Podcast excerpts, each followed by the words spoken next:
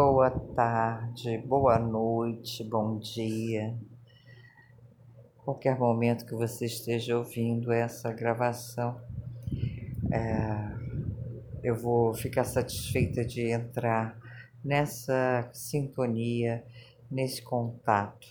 Eu não vou saber quem você é, mas eu vou saber que alguém abriu a escuta, né? Esse podcast, ele, eu vou chamar ele de pompoarismo feminino. Quando na verdade, é, se eu pudesse mudar tudo, eu colocaria o pompoarismo como uma técnica, não como uma técnica, mas como uma cultura feminina ancestral que existiu em todos os tempos da nossa história, onde existiram mulheres. Essas mulheres tinham necessidades, essas mulheres se uniam e coisas acontecem, né? Quando mulheres se unem. Esse podcast é o meu primeiro. Eu quero agradecer quem está me ouvindo. É uma forma é, de me comunicar. A comunicação atualmente ela é muito valorizada por mim e atingir uma pessoa, né, com as minhas palavras, com a minha energia, é, é comunicação no meu entendimento atual. O pompoarismo que eu quero ressaltar aqui eu não vou ressaltar o que já está muito bem é, é, é representado, né? Há uma certa confusão, eu sinto, entre o pompoarismo aqui no Brasil, ele praticado por mulheres maravilhosas, fisioterapeutas maravilhosas, mas que com certeza aprenderam a ginástica íntima e popularizaram a ginástica íntima, que é fundamental.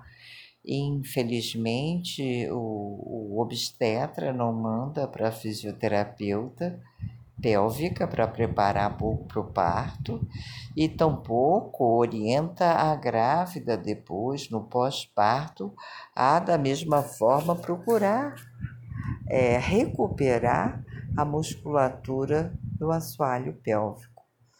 É, no entanto, a nossa maneira de pensar, o nosso raciocínio ocidental, linear, mecanicista, ele não se aplica no pompoarismo que eu entendo.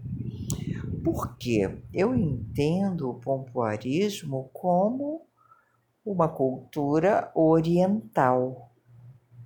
Então não se aplica, não podemos pensar da mesma maneira quando nós decidimos praticar o yoga. Nós temos que mudar o nosso entendimento, ampliar o nosso entendimento. Da mesma forma, o Tai Chi Chuan. Podemos é, fazer aqueles movimentos sem atentar para o todo. Né? Da mesma forma, a acupuntura, etc., a ayurvédica, né? porque todas essas, é, vamos chamar de culturas orientais, elas têm uma única característica, aliás, duas características bem marcantes. A primeira é elas pensam no todo. Elas não cortam o ser humano em partes para estudar cada uma separadamente, como nós fazemos. Né? Segunda, ela tem uma aplicação preventiva ela não, não, não acontecia, agora que já está tudo é, igual, né? É uma raridade você encontrar aí uma cultura com as características próprias, né? sem um McDonald's, sem o dedinho do tio Sam. então é difícil, mas eu acredito que antes né, dessa influência forte ocidental, é, os orientais eles tinham como base a prevenção. Como exemplo disso, eu vou citar o, o médico chinês, bem naquelas dinastias há milhares de anos atrás, o médico ele não tinha esse poder todo que tem hoje, né? E ele era um funcionário, cada família tinha um funcionário que era quem cuidava da saúde da família. Então o médico ele determinava o que sobre a alimentação, sobre exercícios físicos, uh, sobre o lugar que vai dormir, sobre o sol, enfim, ele ele estava ali ativo, fazendo o que? Prevenção. Essa era a função de um médico chinês há milhares de anos atrás. Muito bem. Quando alguém ficava doente numa dessas famílias, o médico parava de receber o salário e só voltava a receber depois que ele conseguia restaurar a situação. Então, doença era uma coisa mais rara, né? Eles não tinham, né, essa experiência, porque tô, o médico atual, um amigo meu, ele refutou. Ah, mas antigamente eles, as pessoas morriam de infarto, morriam disso, morriam daquilo.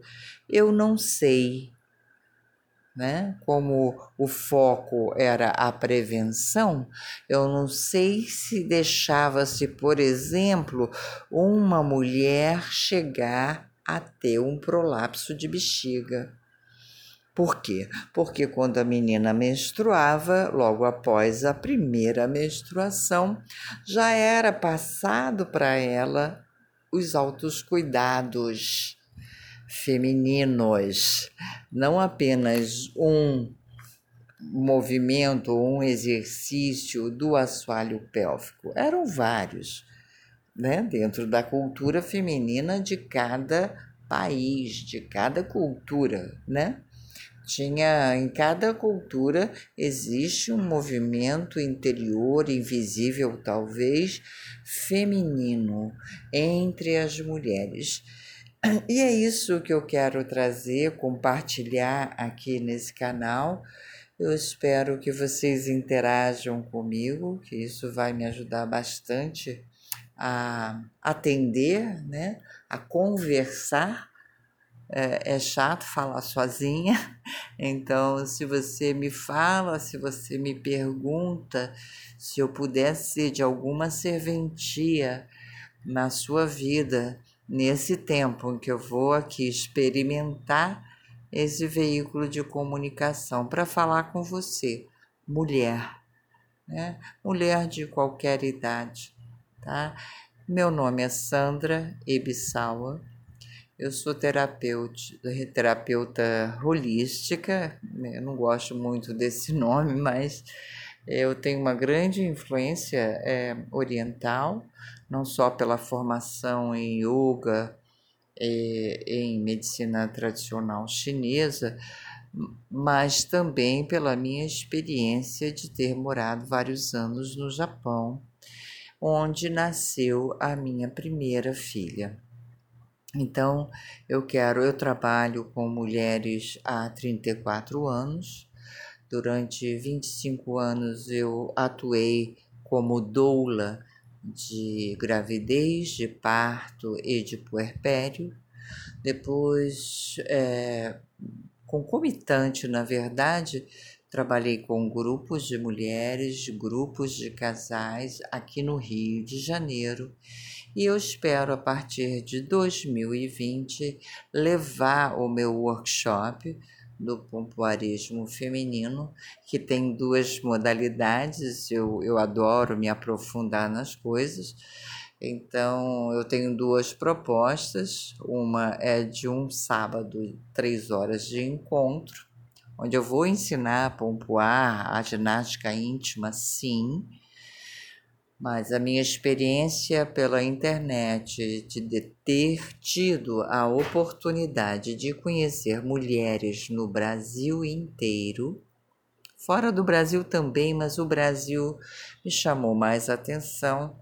É, eu quero aproveitar essa escuta, desse um ano e meio de escuta, eu quero ir até elas eu quero ver o corpo delas, interagir com elas e você, né, no caso, que está me ouvindo.